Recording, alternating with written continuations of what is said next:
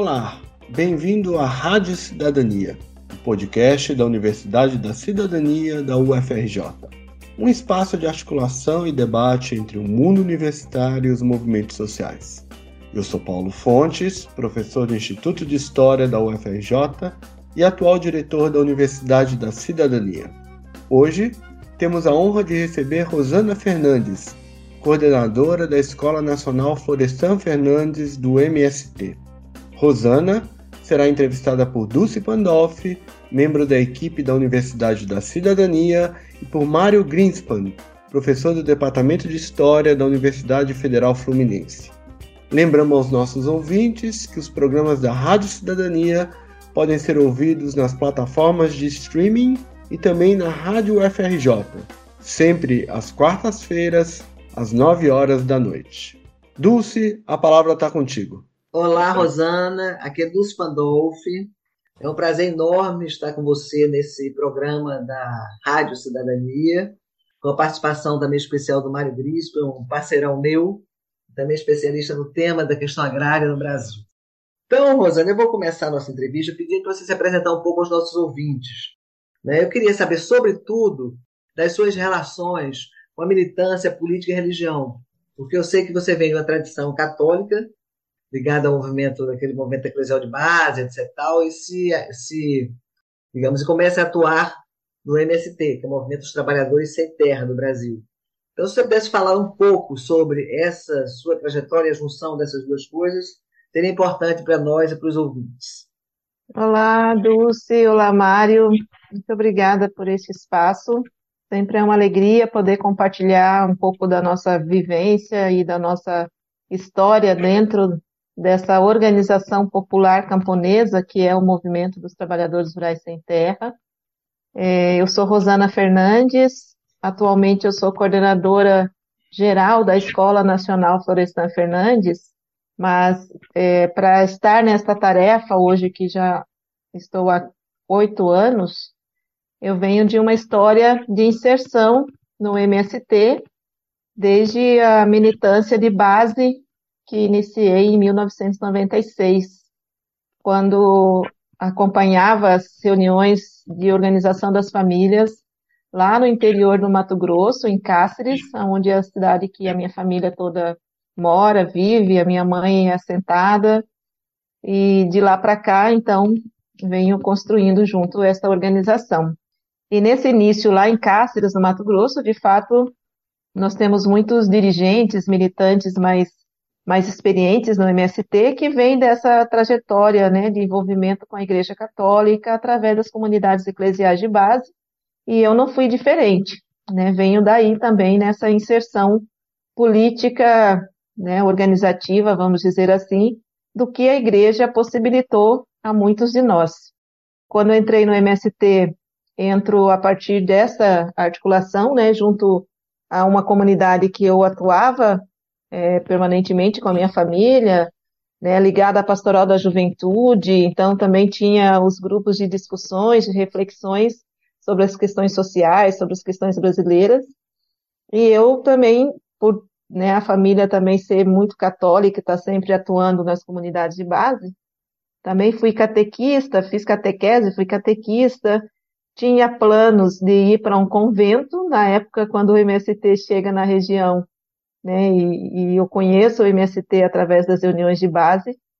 Eu me apaixono pelo movimento e era uma, uma jovem, né, de 18 anos, e começa a enxergar ali a possibilidade né, de ter algo a mais do que estar vinculado diretamente à, à Igreja Católica.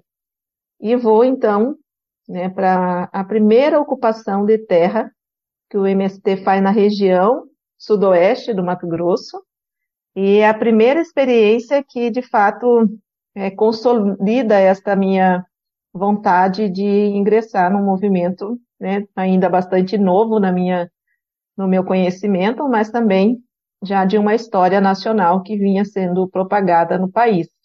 Infelizmente, o lado que a maioria dos brasileiros e brasileiras conheciam na época do MST era um lado perverso, né, de baderneiros e um movimento que estava é, juntando pessoas para fazer desordem no país. É, na verdade, né, inclusive os meus pais não gostavam muito da ideia de eu me inserir na, no movimento sem terra por conta dessa, dessa, desse imaginário que era passado, né, via especialmente a rede de televisão da Globo, né, que detonava assim o movimento sem terra como uma organização séria e, e de organização dos direitos dos trabalhadores. Mas fui é, rompendo isso, né, com minha família, com as outras pessoas que começaram a entender e acompanhar o movimento sem terra na região, e a partir disso tomei a decisão de não ir para o convento, que estava no mesmo período de decisão que eu precisava tomar, e decidi é, trancar a faculdade que eu fazia na época na Universidade do Estado do Mato Grosso, deixar as tarefas pastorais que eu tinha bastante responsabilidades e entrar de corpo e, e pensamento total assim no movimento sem terra. Então fui atuar na Secretaria Estadual do MST no Mato Grosso, a convite da direção que estava se consolidando lá no estado. Então hoje na história já dizemos, né, a Rosana foi a primeira secretária do MST do estado do Mato Grosso. E por já estar atuando, estudando, né, pedagogia, também já nesse início de envolvimento já atuei diretamente com as questões da educação, alfabetização de jovens e adultos, né, já indo nos acampamentos, posteriormente nos assentamentos também fazendo discussão e contribuindo nesse trabalho educativo do MST. Então, depois nesse processo todo eu também fiz concluir uh, o curso de pedagogia, né, só que eu concluí na mesma universidade que eu estudava quando o MST chegou na região e eu tranquei, mas fiz novamente todo o curso, porque era uma turma específica do MST, o que a gente chama de Pedagogia da Terra. É, depois fiz uma especialização em Educação do Campo, com a Universidade de Brasília. Fiz um mestrado em Desenvolvimento Territorial da América Latina e Caribe, já uma parceria da Escola Nacional Florestan Fernandes com a Unesp, aqui em São Paulo. E agora sou doutoranda na Faculdade de Educação da Unicamp e atuo nessa tarefa é, enquanto escola, mas também como dirigente do MST, que tive por anos a participação no MST do estado de Goiás, que é da onde eu venho para essa tarefa aqui na Florestan Fernandes. Sou Parabéns. mãe, tenho três filhos que também vivem comigo essa, essa luta do MST, compartilha experiências e que vão se formando também como militantes desse movimento. Que idade tem seus filhos? Eu tenho um rapaz de 24 anos, o Pedro, a Inayá de 16 anos e a Maria Júlia de 11 anos. A Maria Júlia e a Inayá moram aqui comigo na Escola Nacional Florestan Fernandes. Nossa, parabéns mesmo, linda trajetória. Né? Então, agora eu queria que você falasse um pouco da Escola Nacional Florestan Fernandes, que você é coordenadora desde 2014. É uma escola que foi criada no interior de São Paulo, em Guararema, pelo, exatamente pelo MST. Né? Eu queria que você explicasse aos nossos ouvintes um pouco sobre o funcionamento dessa escola, que curso vocês dão, quem são os alunos, são só militantes do MST, quem são os professores, qual é a grade escolar de vocês, enfim, você falasse um pouco do dia a dia dessa escola, que eu sei que é um grande orgulho nacional, não só do MST. É, isso mesmo, professora Dulce. A Escola Nacional Florestan Fernandes, ela está completando agora em janeiro de 2023 seus 18 anos, está atingindo a maioridade, vamos dizer assim. Ela foi fundada em janeiro de 2005, mas antes da sua fundação teve todo um, um período de cinco, seis anos, que foi o período da gestação e da construção efetivamente do, né, do prédio, da infraestrutura que a escola tem hoje. Então, a direção nacional do MST decide em 1996, coincidentemente, o mesmo ano que eu entrei no MST, decide construir uma escola que pudesse ser é, referência para a formação de dirigentes e quadros do MST. Porém, entre a decisão e a inauguração, nós temos aí seis anos praticamente de, de organização desse processo, que vai desde uma primeira campanha né, de arrecadação de recurso para é, compra do terreno onde a escola está localizada, aqui em Guararema, é, e também a própria construção em si. Aí nós contamos diretamente com a colaboração do nosso amigo e cantor, reconhecidamente nacional e internacionalmente reconhecido, que é o Chico Buarque. Ele fez um CD de músicas é, denominado Terra e doou os direitos autorais para o MST. É, o fotógrafo Sebastião Salgado também doou uma coleção de fotos, que também denominou-se Terra, e doou os direitos autorais. E o escritor português José Saramago fez o prefácio do livro da coleção de fotos do, do Salgado. Então, esses três grandes nomes foram os impulsionadores, a partir da sua arte né, e dessa solidariedade ao MST, possibilitou a venda desse kit de, de materiais né, no Brasil e em outros países, porque o MST tem uma articulação internacional via comitês de amigos, né, lideranças né, e outras organizações que nos apoiam desde, desde fora do país e que pudemos então arrecadar os primeiros recursos para a compra do terreno e iniciar a construção. É, na construção, um detalhe muito importante também é que toda ela foi feita com trabalho voluntário. O trabalho voluntário de mais de mil militantes, homens, mulheres, jovens, é, pessoas de mais idade que vinham dos estados aqui do Brasil, mas também tivemos representações internacionais que ao longo desse período, né, até 2005, passaram meses aqui na escola fazendo um revezamento para o trabalho efetivo de levantar as paredes, de organizar todo o espaço. Claro, tinha uma equipe técnica, né, de profissionais, engenheiros, arquitetos, né, técnicos, enfim, que fazia toda a orientação do projeto e né, ajudou no início a decidir o projeto arquitetônico e tudo mais, mas o trabalho voluntário dessas mais de mil pessoas foi o que possibilitou a gente ter um custo também menor né, na construção, e ao mesmo tempo essas pessoas foram já fazendo da escola que estava em construção uma escola de formação. Muitos companheiros, especialmente dos assentamentos, acampamentos do interior do país, tiveram a oportunidade de se alfabetizar durante o período da construção da escola né, além de fazer estudos sobre temas específicos nos finais de semana ou à noite, enfim, conforme a programação do trabalho que acontecia. É, o MST, antes de, de decidir né, tudo sobre a construção, é uma, uma dinâmica que a história vai depois nos explicando, mas é, as coisas vão acontecendo muito ao mesmo tempo. É, o MST decidiu em 96, em 1997, decidiu que o nome da escola seria Florestan Fernandes, em homenagem ao nosso mestre sociólogo, com tudo o que ele representou para a classe trabalhadora brasileira, né? mas especialmente porque ele tinha falecido em 1995, especialmente pela sua coerência né, de vida que teve ao longo da sua história, né? desde o seu nascimento, né, da onde que ele que a família dele vem, né, do pobre, da classe trabalhadora brasileira, né, das dificuldades que ele teve para estudar e todo o processo da Constituinte que ele também ajudou como deputado.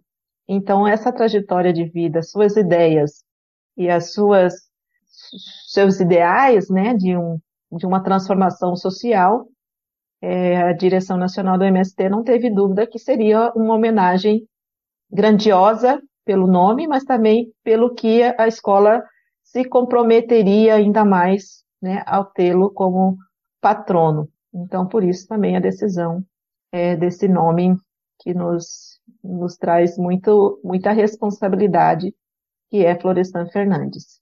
Então, a escola tem, né, juntando a esses aspectos históricos, né, que foi né, consolidando a sua natureza, o objetivo principal de formar militantes, dirigentes e quadros das organizações populares brasileiras, latino-americanas e de outros continentes. Porque neste período, né, neste momento histórico, a escola se tornou uma grande referência de formação política e ideológica para as organizações populares, para a classe trabalhadora do mundo. Né? Haja vista as várias atividades, eventos e cursos de formação que nós conseguimos organizar ao longo desse tempo é, e que foi consolidando essa referência internacional. Mas nós temos priorizado as atividades de formação, cursos, seminários, enfim, é, em quatro frentes, em quatro núcleos de curso que nós denominamos aqui no nosso projeto político-pedagógico. Um núcleo de curso que é o Teoria é, Política Brasileira, que são os cursos nacionais, então, para as organizações nacionais, para além do MST, então, e para além da própria Via Campesina, né, que é essa articulação mais dos movimentos camponeses, mas também para os movimentos populares urbanos.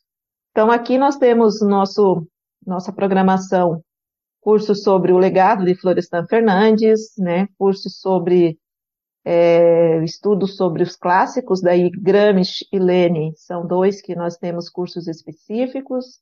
Nós temos cursos é, sobre marxismo e feminismo, temos cursos específicos para a juventude, né, e, e junto à juventude, especialmente é, sobre o debate de gênero, da LGBT é, que ia mais, né, nós temos um coletivo de LGBT dentro do MST. Então, essa forma como o próprio MST se organiza e problematiza as questões ajuda a própria Escola Nacional Florestan Fernandes a ir se pautando e programando os cursos específicos. É, então, daí temos questão agrária também, né, cursos específicos para formação de educadores e educadoras das escolas do campo, enfim. Temos um outro núcleo de curso que são é, os cursos que denominamos Teoria Política Internacional. Aí nós temos dois cursos específicos para a América Latina. Normalmente, esses dois últimos anos, 2020 e 2021, a gente também paralisou as atividades, e 2021, 2022 a gente está retomando ainda gradualmente. Mas aqui, é, nesse núcleo, nós tínhamos dois cursos, um que acontecia no primeiro semestre, outro no segundo semestre do ano, para as organizações populares da América Latina, camponesas e urbanas. É um formação de formadores e outro teoria política latino-americana. É, então, o tempo dos cursos também depende muito dessa programação que ocorre, né? No primeiro semestre, no caso desse formação de formadores latino-americanos, é em torno de 40 a 50 dias. O Teoria Política Latino-Americana no segundo semestre são de três meses. É o maior curso que nós temos em tempo é, presencial na escola. Os cursos nacionais que eu falei anteriormente, eles normalmente ocorrem dentro da pedagogia da alternância, fazendo uma semana ou 15 dias e, e volta para a sua atuação militante e depois volta para a escola no outro momento. Os internacionais, eles acontecem em etapas únicas, porque especialmente o custo de passagem é bastante alto, então inviabiliza a gente fazer em alternância. Então, também por isso os cursos são mais prolongados numa etapa só. Temos o terceiro núcleo de curso, que é o curso, nós chamamos de formais, até estamos nos entendendo melhor nesse nome, porque nos parece que soa que os demais são informais. Formais no sentido da escolarização. São cursos que nós fazemos em parceria com as instituições de ensino superior, como o que eu citei aqui da Pedagogia da Terra, que eu mesma já fiz, assim como né, o mestrado que a gente tem aqui, que depois podemos falar melhor sobre isso. Mas são as parcerias que fazemos com as instituições de ensino superior, desde a Florestan Fernandes. E o quarto núcleo de curso, que é o que nós chamamos de sindical e popular, que são cursos que algumas organizações, especialmente sindicais, demandam para a escola ajudar a organizar.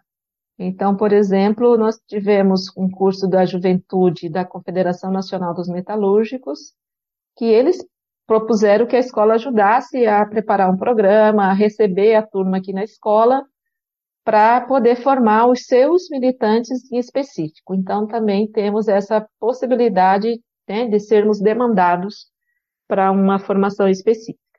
É, o público né, desses cursos são das organizações populares, né, com o recorte né, por ser popular, nós entendemos que é da classe trabalhadora organizada na perspectiva de um projeto político de classe, né, independente do país, mas que tenha é, convergência numa transformação da sociedade. Então, aí está o nosso principal público que tem um critério especial de que só faz um desses cursos na nossa escola Florestan Fernandes, indicado por uma organização popular.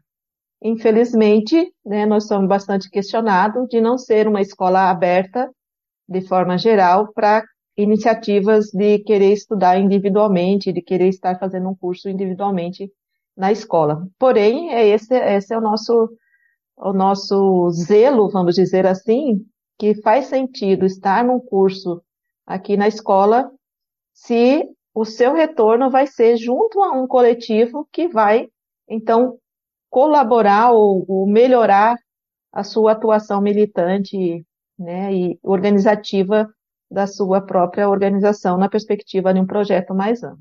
Então, por isso, é um critério básico, essencial para fazer um curso. Nós temos, além né, dos cursos, a possibilidade que a gente abre para o público em geral, que são as visitas, ciclos de debates, né, que são bem pontuais, que nós fazemos aos sábados. Então, há a possibilidade de outras pessoas que não necessariamente estejam num curso de formação conhecer o método da escola, conhecer né, a nossa estrutura é, de funcionamento, enfim, é, como chamamos dessas visitas que tem um debate específico e tem uma visita guiada dentro do nosso espaço.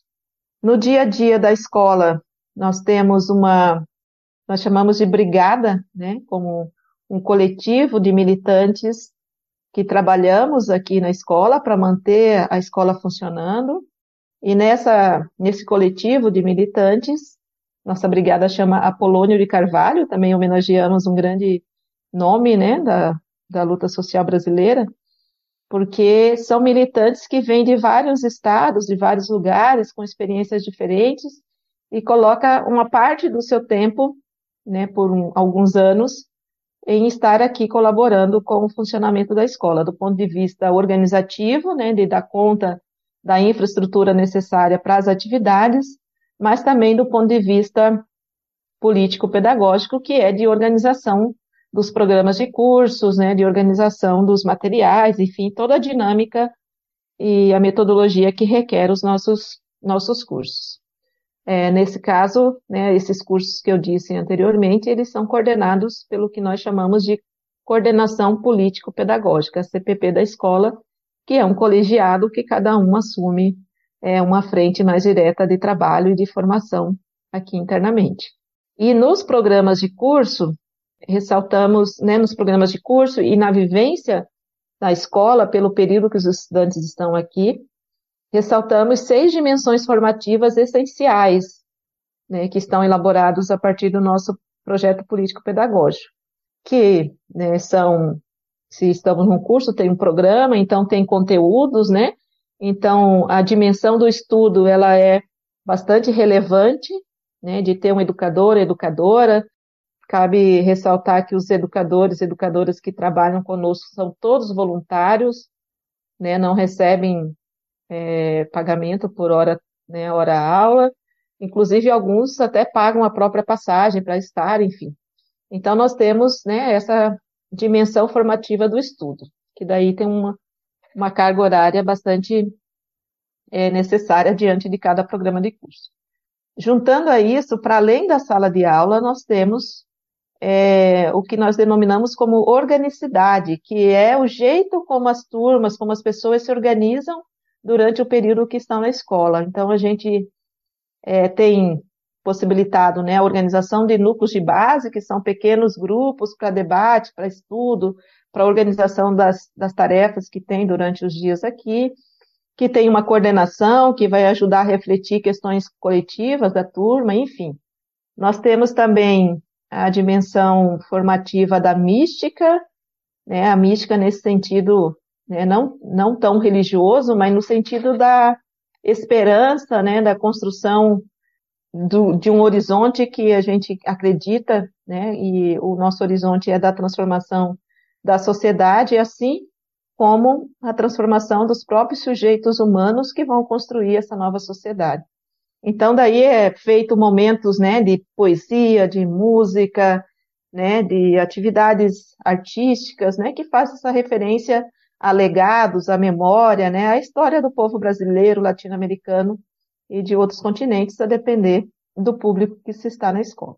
Temos também a dimensão da arte e da cultura, que está muito ligado à, à, questão da mística, mas é das atividades de confraternização, né, da, das, da música popular brasileira, da, da, da cultura popular, né, em, em, contraponto à cultura de massa, enfim, então isso é vivido é, entre as pessoas durante o tempo que estão na escola.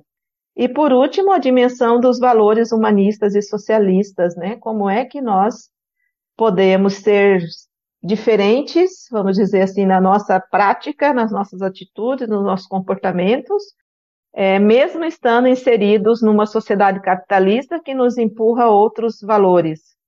Né? Então, a gente tenta concretamente combater né, o egoísmo, o individualismo, né, com valores como o companheirismo, a solidariedade, né, o cuidado, o zelo é, pelas questões coletivas, né, então, aqui são, são tempos, são momentos que nós vamos colocando em prática né, o novo ser emancipado que nós queremos para uma sociedade emancipada. Então, que vai de uma programação de estudo teórico até o nosso dia a dia na fila do almoço, né? Na dimensão do trabalho, né? De como que nós nos organizamos para dar conta de manter o espaço coletivo bonito, organizado, né? As pessoas aqui lavam o seu prato, lavam a panela, limpam o refeitório, arrumam o seu quarto, né? Acho que isso vai fazendo concretamente a gente pensar que é possível, de fato, as transformações que nós buscamos. Ok, Rosana, você montou um super painel aí para os nossos ouvintes sobre a escola, né? E eu te agradeço muito. Eu passo a palavra agora para Mário, que vai fazer algumas perguntas. Mário Grispan, com a palavra. Olá todo mundo, enfim, é um prazer, uma honra, na verdade, estar aqui, né? Enfim, participando desse podcast com a, com a Rosana e com, com a Dulce. É, Rosana, eu, eu, queria, partindo um pouco desse, dessa, dessa sua fala agora, né? Enfim, falando de, de, emancipação, né? Enfim, de, de transformação, de, de, de, horizontes, né? De horizontes é, mais marcados por uma justiça, igualdade social. É, eu, eu queria saber o seguinte: é, existe alguma forma de, de, de, de avaliação do impacto é, dos cursos sobre é, os participantes? Enfim, se aquilo de fato muda alguma coisa, se muda a prática desses indivíduos que participam desse curso? Enfim, existe algum, algum tipo de avaliação é, interna e, e se existe algum tipo de acompanhamento posterior também um pouco para avaliar qual é qual foi de fato esse esse impacto qual foi de fato esse efeito nas vidas dos indivíduos e nas suas práticas sociais enquanto militantes quadros de, de, de instituições né, de, de, organizações sindicais movimentos populares você podia falar um pouquinho sobre isso por favor sim Mário muito obrigada é um prazer estar aqui com você também sobre essa questão nós não temos nenhum instrumento assim mais elaborado, vamos dizer, para a gente ter esses dados ou ter esse retorno, né, do ponto de vista é, dos impactos no processo de formação que a Escola Nacional Florestan Fernandes faz. O que nós temos convicção, né, certeza, assim, é de que o impacto é bastante grande para as organizações que demandam essa formação dos seus militantes dirigentes né, e quadros, né, no nos níveis diferenciados que temos a cada curso, enfim, aprofundamentos distintos. E eu digo isso por conta do, do retorno do, do, do processo né, a partir do que as próprias direções das organizações têm com relação à escola. Por exemplo, é, nós estamos, né, de forma mais sistemática, fazendo isso há 18 anos, praticamente, aqui na Florestan Fernandes. Só que o MST, ele tem 38 anos. Ele já vinha fazendo desde o seu início, né? Acho que essa é a grandiosidade, assim, de um, um movimento camponês, né, está sobrevivendo há tanto tempo na história brasileira, né, olhando esse, esse ponto de vista, porque investiu na formação dos sujeitos que fazem com que essa organização se mantenha né, firme e, e construindo né, a garantia dos seus objetivos, que é terra, reforma agrária e a transformação da sociedade. Não existiríamos, talvez, se a gente não tivesse, se a gente, enquanto organização, não tivéssemos investido na formação política. Então, do ponto de vista é, interno no MST, isso se, se apresenta o que é ou como é que o MST está se sustentando nessa luta. Né? Olhando para os 24 estados onde o MST está organizado e como que cada estado né, está sustentando a luta do MST de forma mais localizada.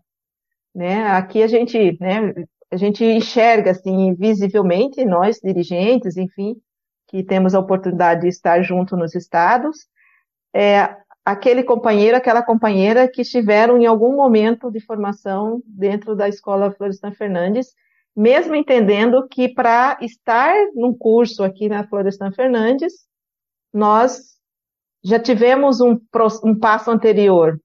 Né? O companheiro ou companheira já fez uma formação de base lá no acampamento, no assentamento, já participou de formação de educadores e educadoras, já esteve no encontro de educadores, já esteve numa ocupação de latifúndio, já participou de uma marcha, enfim, tem processos anteriores até chegar né, num processo de formação mais específico aqui na Escola Nacional.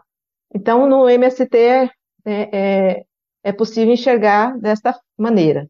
Das demais organizações, a nossa, a nossa avaliação é que está dando resultado, porque quem define se vem um militante, um dirigente ou um quadro daquela organização para um curso na Florestan, seja nacional, seja dos outros países, é a direção da, da organização. Então, se anualmente a organização está enviando novos, novos, né, novas pessoas para estar no processo de formação aqui, é porque os que vieram anteriormente estão, né, qualificados dentro da organização.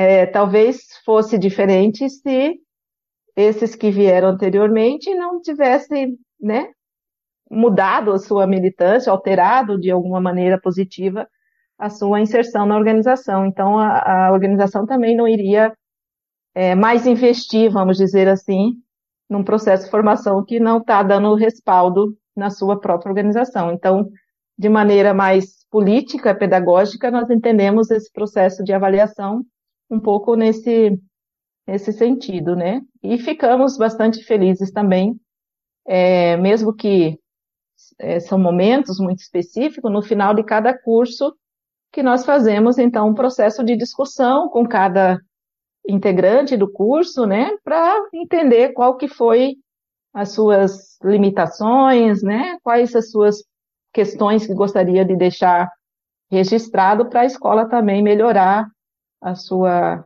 atuação né, no processo de formação. Então, esses elementos aparecem, né? O que, que precisamos melhorar, tanto do conteúdo, do programa, né, da didática de algum ou de outro educador, enfim, que possa ser assinalado para a gente ter como resultado, né, pensando na próxima turma que nós possamos organizar. Penso que seja um pouco disso, é, nesse sentido, né, da gente ter esse balanço é, geral, político, pedagógico do nosso fazer cotidiano aqui. Você, você cursou né, o, a, pós-graduação em é, desenvolvimento territorial né, da América Latina e, e, e, Caribe, né? que é, enfim, um, fruto de um convênio né, da, da Escola Nacional Florestan Fernandes com, com a Unesp. É, a escola tem, tem convênios com outras instituições, né? enfim, eu vi no, no site da, da, da Associação acho que de Amigos né, da escola, é, convênios com a, com a Escola Politécnica da Fiocruz, uh, com a Federal de Juiz de Fora, enfim. Como é que são esses convênios? Né? Para além da, da, da questão mais, mais, mais formal do convênio em si, como é que se definem, por exemplo, os cursos, os desenhos dos cursos? Vocês têm alguma, algum, alguma ingerência? Vocês têm alguma, alguma forma, de, alguma influência nos desenhos desses cursos? É, que são feitos pelas instituições é, formais é, de ensino, né? E, e, e, por outro lado, né, você tem intelectuais de, de fora, né, que de alguma forma também é, atuam juntamente com vocês na organização dos cursos de vocês da escola em si, né, nos cursos, sei lá, de, de, de, de teoria política, de clássicos. Como é que se dá essa participação de vocês no, no desenho, né, enfim, do, dos convênios, do que vai ser, do que vai resultar desses convênios, dos cursos que são dados. Né? Enfim, vai, enfim, alguns outros é, militantes da, do MST fizeram esse mesmo é, mestrado né, que você fez também desenvolvimento territorial. Existe alguma influência de vocês no desenho do curso? Né? Isso é, é, é fruto de um diálogo, de uma conversa, e, ao mesmo tempo, existe também uma participação de, de, de, intelectuais de fora, né? também nos desenhos e nos conteúdos e na própria uh, realização dos cursos de vocês, da escola? Sim, Mário, muito obrigada por essa questão. É, nos faz é, apresentar como é que o MST né, veio provocando, vamos dizer assim, concretamente, a possibilidade dos seus militantes, dirigentes e também das, das outras organizações camponesas, especialmente, estar dentro da universidade, acessar um curso superior e de pós-graduação, né? Por conta, né, sabemos bem o que significa o sistema de educação brasileiro e quando se trata do ensino superior, o gargalo é muito maior, né, da possibilidade do, da classe trabalhadora estar numa universidade pública, né? Então, não é diferente para os camponeses, assim, nós temos essa história com muito mais força essas duas últimas décadas, é, por conta especialmente de uma conquista né, das organizações populares, que foi a conquista do PRONERA, o Programa Nacional de Educação nas áreas de reforma agrária, que uma das frentes de atuação do PRONERA foi garantir acesso à escolarização em nível superior para os sujeitos do campo. Aí é um recorte bem específico né, do programa, é, que né, todo, todas as turmas que foram organizadas a partir do PRONERA, enfim, foram é, exigidas um dos critérios foi de comprovar que essa pessoa tinha vínculo direto com o campo, com o assentamento de reforma agrária, que precisa de uma declaração do INCRA, ou do documento de assentado, né, assim como é, as pessoas vinculadas ao movimento atingidos por, por barragem, que são reassentados também a partir do programa é, do governo federal, enfim, assim, outras, outros sujeitos que estão no campo que precisa confirmar a sua inserção.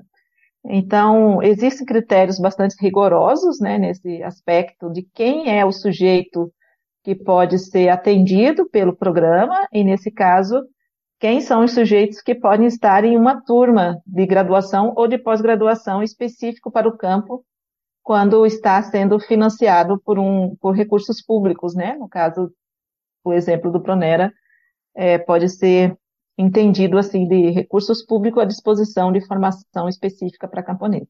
É, dos cursos de graduação, né, e também de pós-graduação, também dentro das instituições de ensino é posto o critério do, da seleção, né, nós não fugimos disso, é um, um vestibular, podemos dizer, mais específico, mas existe uma seleção, existe um vestibular feito para esse público, é, os movimentos sociais do campo, né, e daí o MST, com essa experiência mais específica, mobiliza os seus militantes para se inscreverem no processo de seleção, mas não são é, todos que conseguem estar numa turma ainda, ainda há uma exclusão.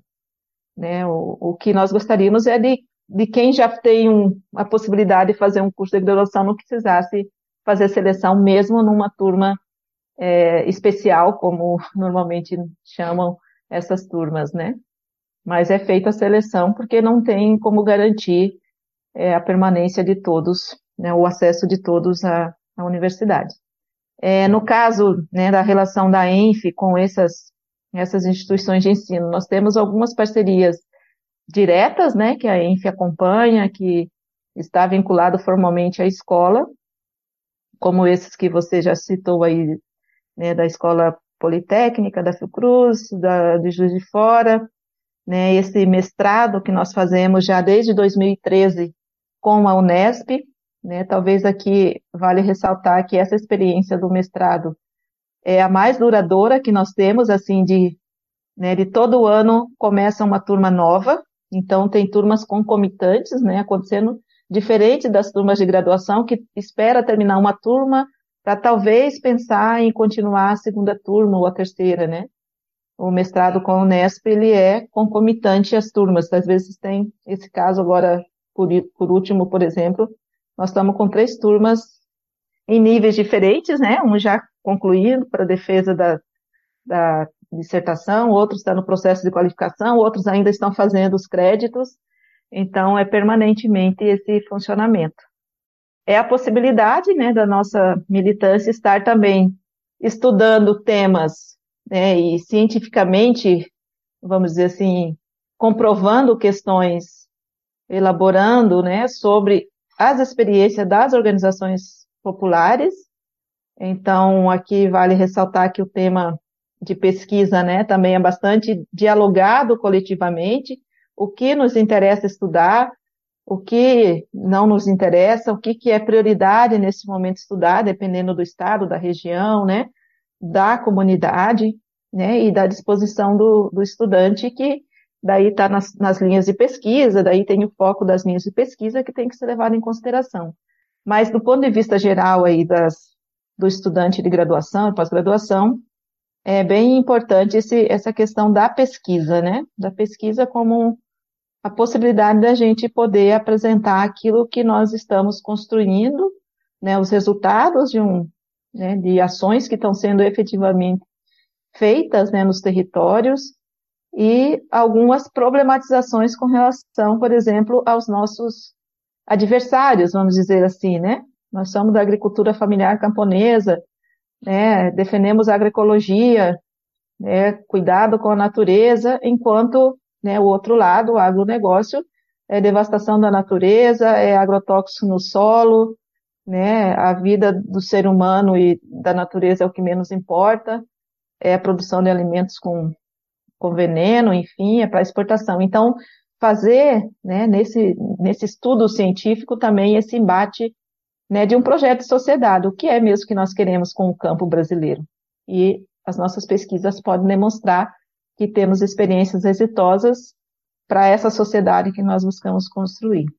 Então, é um desafio, ao mesmo tempo que temos avançado né, nesse processo da escolarização da militância em vários cursos de graduação e pós-graduação no interior do país, que segue fazendo independente da relação direta com a Escola Nacional Florestan Fernandes, porque tem um MST lá, tem outros movimentos populares que têm relação com as universidades, então, a partir da demanda real que se tenha, né? Nenhuma universidade, de forma geral, abre as portas para as organizações populares ou para a classe trabalhadora.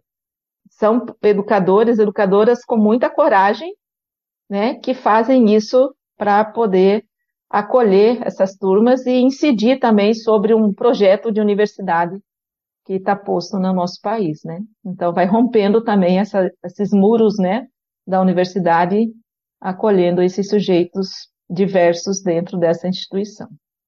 Acho que, que é isso.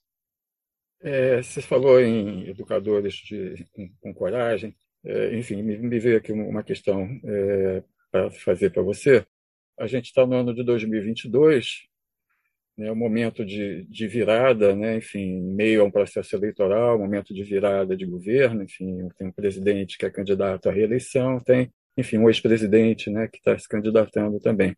E a gente viveu ao longo desses, desses, desses últimos anos é, um contexto muito adverso para os movimentos sociais, né, um momento, enfim, uma conjuntura de, de desmobilização, e em particular no campo, né, que a gente tem visto, enfim, aumentos de, de, de mortes de, de, de, lideranças, de, de trabalhadores rurais, é, enfim, uma série de, de, de, processos ocorrendo, meio que significam, se não, se não exatamente é, retrocesso em relação a, a, avanços, porque a questão, a questão agrária nunca avançou de fato de uma forma, de uma forma plena, né, no sentido de se alcançar uma, uma, uma, uma, distribuição mais justa da terra no país. A gente tem enfim, um país que é dos mais desiguais né, em termos de distribuição né, da, da terra, Mas, em particular, nos últimos anos, a gente tem vivido uma, uma conjuntura que é muito adversa, né? muito complicada para os movimentos sociais.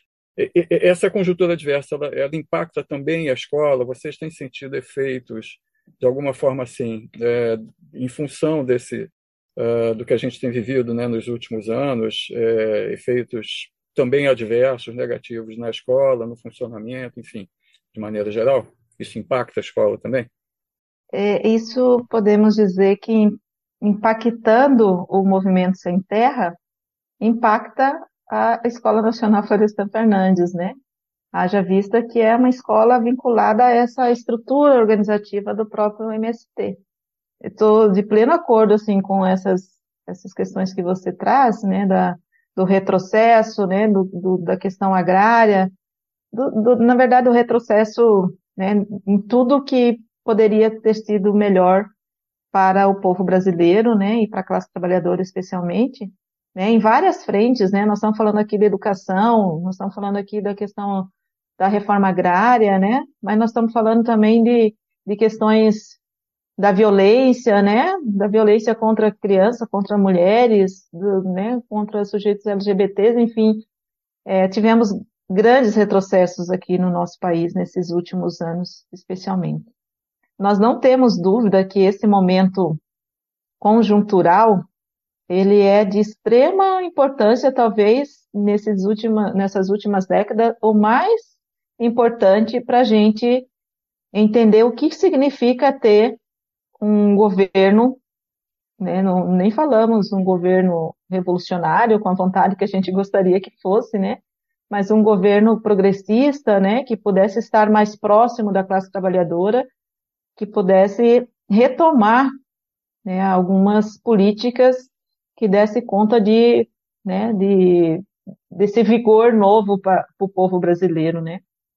É, nesse, nesse contexto das eleições, nós, né, enquanto MST, não tenho nenhum problema de falar aqui em nome do MST, de que nós estamos apostando bastante, estamos fazendo muito trabalho militante, né, para retomada né, do Lula como presidente do país, né, acreditando, nós já vivemos né, a experiência né, do Partido dos Trabalhadores no governo federal, temos muitas críticas, né, temos críticas especialmente naquilo que é mais, mais direto a nós mesmos com relação à reforma agrária, mas diante do quadro que está sendo apresentado hoje, é essa retomada que vai ser possível a gente reconstruir algumas possibilidades para a classe trabalhadora, né?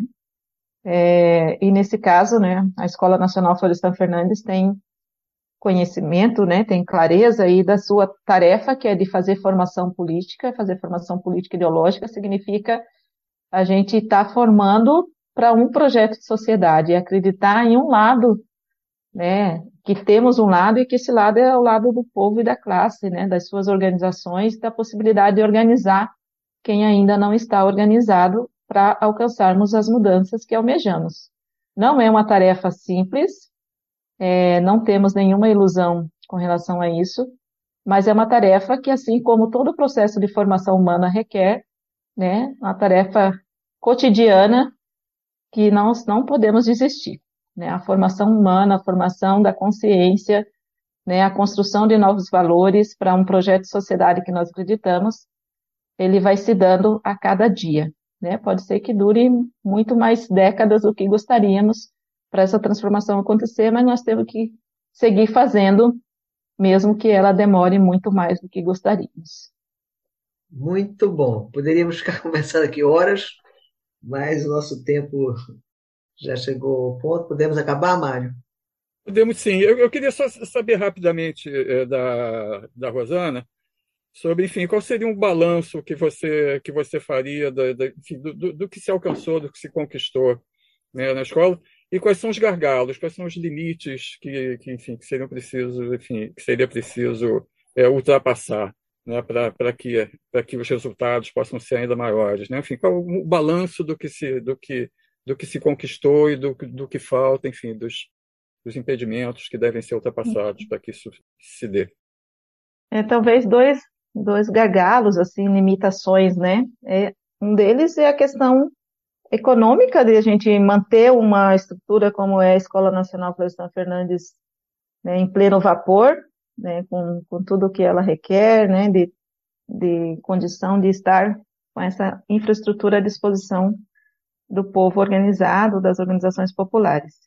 E o outro gargalo talvez seja né, da gente ampliar é, as organizações populares que demandam desse espaço. Né, nós temos uma, uma lista grande de muitas organizações brasileiras, latino-americanas, de outros continentes, que já estão efetivamente nesse espaço, mas sempre é bom conquistar outros para poder né, ir cumprindo essa função social que a própria escola tem como objetivo, né, da formação da classe trabalhadora do mundo. Então, talvez esses dois sejam mais relevantes dizer nesse momento. Mas é, seguimos animados, né, porque a escola com, com essa grande referência, né, construída pelo MST, que é uma grande referência, né, de movimento camponês é, no, na América Latina, no mundo, né, integra Via Campesina Internacional, né, outras articulações aí mais em nível global, que a solidariedade permaneça sempre, né? E solidariedade para o MST é um aprendizado que a gente tem com o povo cubano, que não é dar aquilo que está sobrando, mas aquilo que vai fazer falta. Né? E nós temos isso muito presente, né? A solidariedade que nós recebemos de muitos e muitas organizações, pessoas individualmente, mas também essa solidariedade que o MST também já está em condições de ir retribuindo como é o caso, né, e daí a escola Florestan Fernandes tem uma responsabilidade nisso também, de ajudar a formar quem vai fazer solidariedade em outros países, né? Por exemplo, só para citar, nós estamos com uma brigada de militantes, educadores e educadoras na Zâmbia, já há um ano e pouco, fazendo alfabetização de jovens e adultos. Né? Então, é essa solidariedade que a escola e que o MST é, recebeu e que está retribuindo agora, e a gente acredita que isso seja é, um valor importantíssimo para a gente manter aí na perspectiva da unidade dos povos do mundo. Já agradeço a oportunidade de estar socializando essas ideias, né, essa experiência do MST aqui nesse espaço, e fica o convite, se alguém que estiver ouvindo quiser conhecer a Florestan Fernandes, visitar, é só entrar em contato com a Associação dos Amigos da Escola Nacional Florestan Fernandes e agendar a sua vinda num final de semana que a gente recebe com muita alegria aqui as pessoas que querem conhecer essa nossa experiência diretamente. Muito obrigada e um abraço. Muito obrigada, Rosânia. Linda entrevista. Obrigada, Mário. Esse foi a Rádio Cidadania, um podcast de diálogo entre a universidade e os movimentos sociais. Até breve com um novo episódio e não deixe de acompanhar a Universidade da Cidadania nas redes sociais.